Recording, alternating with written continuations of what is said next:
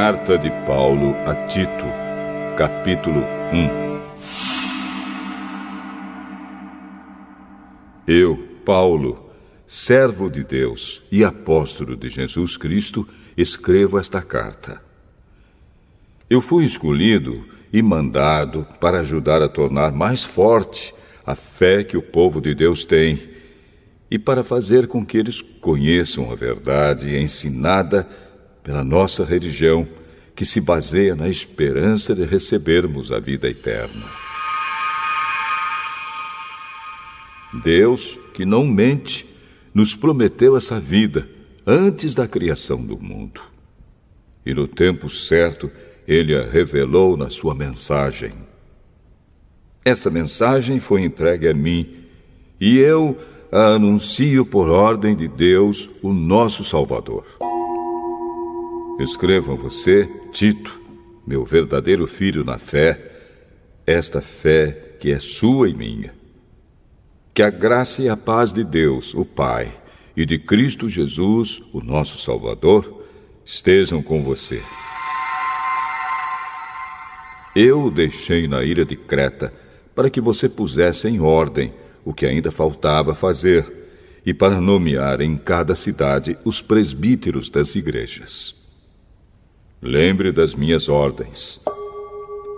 O presbítero deve ser um homem que ninguém possa culpar de nada. Deve ter somente uma esposa. Os seus filhos devem ser cristãos e não ter fama de maus ou desobedientes pois aquele que tem a responsabilidade do trabalho de Deus, como bispo, deve ser um homem que não possa ser culpado de nada. Não deve ser orgulhoso, nem ter mau gênio. Não deve ser chegado ao vinho, nem violento, nem ganancioso. Deve estar disposto a hospedar pessoas na sua casa e deve amar o bem Deve ser prudente, justo, dedicado a Deus e disciplinado. Deve se manter firme na mensagem que merece confiança e que está de acordo com a doutrina. Assim ele poderá animar os outros com o verdadeiro ensinamento e também mostrar o erro dos que são contra esse ensinamento. Pois existem muitos principalmente os que vieram do judaísmo, que são revoltados e enganam os outros com as suas tolices. É preciso fazer com que eles parem de falar, pois estão atrapalhando famílias inteiras por ensinarem o que não devem, com a intenção vergonhosa de ganhar dinheiro. Foi justamente um deles, um profeta da ilha de Creta, quem disse. Os cretenses só dizem mentiras. São como animais selvagens. São uns preguiçosos que só pensam em comida. E ele tinha razão quando disse isso. Portanto, você tem de repreender duramente esses falsos mestres para que sejam sadios na fé e parem de dar atenção a histórias inventadas por judeus e a ensinamentos humanos que vêm de pessoas que rejeitam a verdade. Tudo é puro para os que são puros, mas nada é puro para os impuros e descrentes, pois a mente e a consciência deles estão sujas.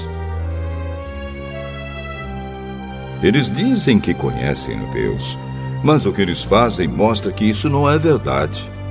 Estão cheios de ódio, são rebeldes e não são capazes de fazer nenhuma coisa boa.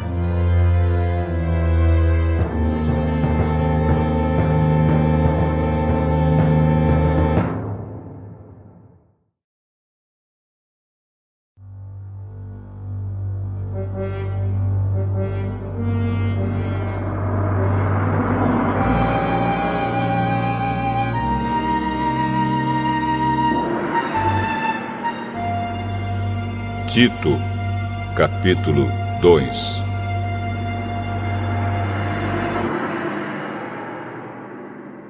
Mas você, Tito, ensine o que está de acordo com a doutrina verdadeira. Ensine os mais velhos a serem moderados, sérios, prudentes e firmes na fé, no amor e na perseverança. Aconselhe também as mulheres mais idosas a viverem como devem viver as mulheres dedicadas a Deus. Que elas não sejam caluniadoras nem muito chegadas ao vinho. Que elas ensinem o que é bom para que as mulheres mais jovens aprendam a amar o marido e os filhos, e a ser prudentes, puras, boas donas de casa e obedientes ao marido, a fim de que ninguém fale mal da mensagem de Deus. Aconselhe também os homens mais jovens a serem prudentes. Você mesmo deve ser, em tudo, um exemplo de boa conduta Seja sincero e sério quando estiver ensinando. Use palavras certas para que ninguém possa criticá-lo e para que os inimigos fiquem envergonhados por não terem nada de mal a dizer a nosso respeito. Que os escravos obedeçam aos seus donos e os agradem em tudo. Que não sejam respondões, nem roubem os seus donos. Pelo contrário, que eles mostrem que são sempre bons e fiéis em tudo o que fazem. Desse modo, por causa das coisas que eles fizerem, todos falarão bem da doutrina a respeito de Deus, o nosso Salvador. Pois Deus revelou a sua graça para dar a salvação a todos.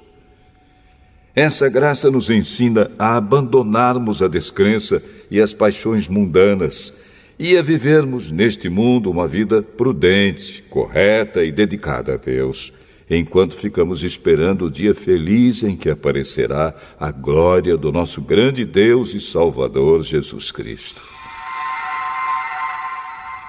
Foi Ele quem se deu a si mesmo por nós, a fim de nos livrar de toda maldade e de nos purificar, fazendo de nós um povo que pertence somente a Ele e que se dedica a fazer o bem. Ensine essas coisas e use toda a sua autoridade para animar e também para repreender os seus ouvintes. E que ninguém despreze você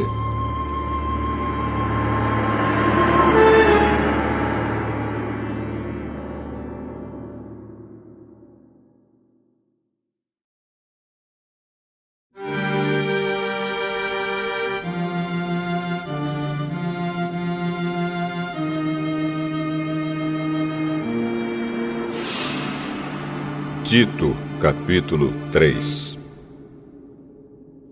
Recomende aos irmãos que respeitem as ordens dos que governam e das autoridades, que sejam obedientes e estejam prontos a fazer tudo o que é bom. Aconselhe que não falem mal de ninguém, mas que sejam calmos e pacíficos e tratem todos com educação pois antigamente nós mesmos não tínhamos juízo e éramos rebeldes e maus. Éramos escravos das paixões e dos prazeres de todo tipo e passávamos a nossa vida no meio da malícia e da inveja. Os outros tinham ódio de nós e nós tínhamos ódio deles. Porém, quando Deus, o nosso Salvador, mostrou a sua bondade e o seu amor por todos, ele nos salvou porque teve compaixão de nós e não porque nós tivéssemos feito alguma coisa boa. Ele nos salvou por meio do Espírito Santo, que nos lavou, fazendo com que nascêssemos de novo e dando-nos uma nova vida.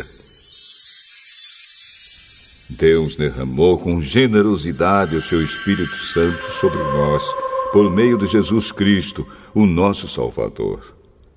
E fez isso para que, pela sua graça, nós sejamos aceitos por Deus e recebamos a vida eterna que esperamos. Esse ensinamento é verdadeiro. Quero que você, Tito, insista nesses assuntos para que os que creem em Deus se interessem em usar o seu tempo fazendo bem. Isso é bom e útil para todos. Mas evite as discussões tolas, as longas listas de nomes de antepassados, as brigas e os debates a respeito da lei dos judeus. Essas coisas são inúteis e sem valor. Se uma pessoa causar divisões entre os irmãos na fé, aconselhe essa pessoa uma ou duas vezes. Mas depois disso, não tenha nada mais a ver com ela. Pois você sabe que uma pessoa como esta abandonou completamente o Evangelho e os seus pecados provam que ela está errada. Quando eu lhe mandar o irmão Artemas ou o irmão Tíquico, faça o possível para ir se encontrar comigo na cidade de Nicópolis, pois resolvi passar o inverno lá. Ajude o advogado Zenas e também Apolo em tudo que você puder a fim de que eles tenham o que precisarem para a viagem. Que a nossa gente aprenda a usar o seu tempo fazendo o bem e ajudando os outros em caso de necessidade, para que assim a vida da nossa gente seja útil. Todos os que estão comigo mandam saudações a você. Dê saudações aos nossos amigos na fé. Que a graça de Deus esteja com todos vocês.